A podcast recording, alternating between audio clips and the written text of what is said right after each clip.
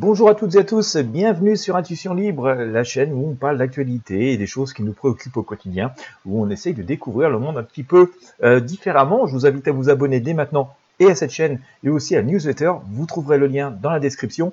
Euh, Aujourd'hui, eh écoutez, je voudrais vous partager des prédictions concernant les examens à venir en France, les examens euh, de, nos étudiants, en particulier le bac. C'est une préoccupation majeure pour eux. Il faut savoir que cette année scolaire a été vraiment extrêmement chamboulée, ainsi que la, précédente, euh, en raison de la pandémie. Euh, beaucoup se posent des questions. Alors je vous ai proposé aujourd'hui euh, des prédictions voyances. Il s'agit de prédictions, bien entendu, mais vous verrez, elles sont quand même assez encourageantes concernant le déroulement de ces examens du bac, comment globalement ça va se passer, sous quelle énergie.